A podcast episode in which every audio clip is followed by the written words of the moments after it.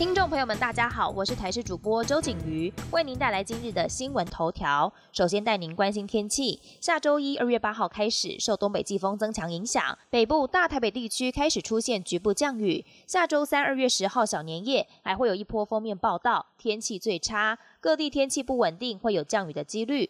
中部以北到东北部地区都会有局部阵雨，甚至雷雨发生，而且有局部较大雨势。南部有机会出现短暂阵雨和雷雨。另外还要注意这几天西半部空气品质恶化，惊见满江红的情形。中央气象局局长郑明典还在脸书上写说，这次空气污染有点严重。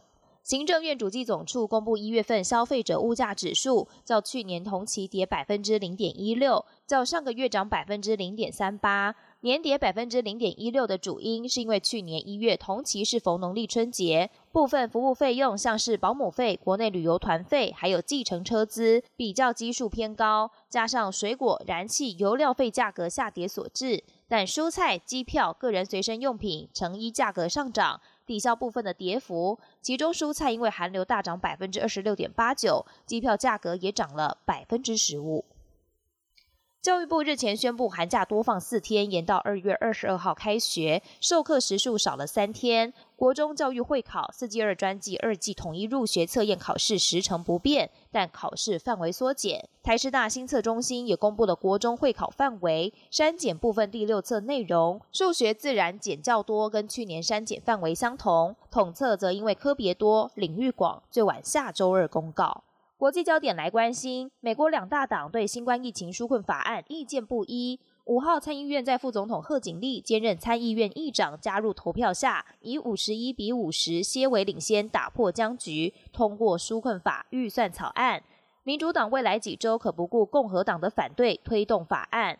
拜登版的纾困法案大约是一兆九千亿美元，大约是五十三兆新台币。共和党认为花费太高，应该要缩减开销。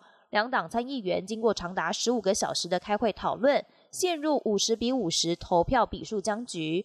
这时候，由兼任参议院议长的副总统贺锦丽依法加入投票，让拜登纾困法案预算草案得以通过。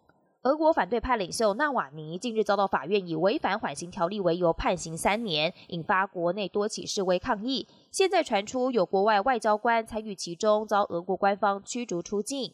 特别是在欧盟外交和安全政策高级代表波瑞尔与俄国外交部长拉夫罗夫会面后，俄国立即宣布要驱逐德国、瑞典、波兰共三名外交官。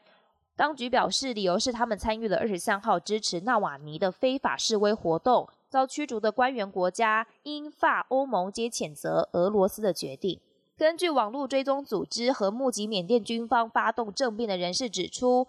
社群网络平台 Twitter 也遭到了限制。缅甸军方发动政变以来，逮捕翁山苏基所属的全国民主联盟要角，震惊全球。美国总统拜登也曾表示要考虑再度制裁缅甸。但日本共同社分析，日本目前陷入两难：一方面可能被美方要求制裁，另一方面又要顾虑常年和缅甸军方友好关系。本节新闻由台视新闻制作，感谢您的收听。更多内容请锁定台视各节新闻与台视新闻 YouTube 频道。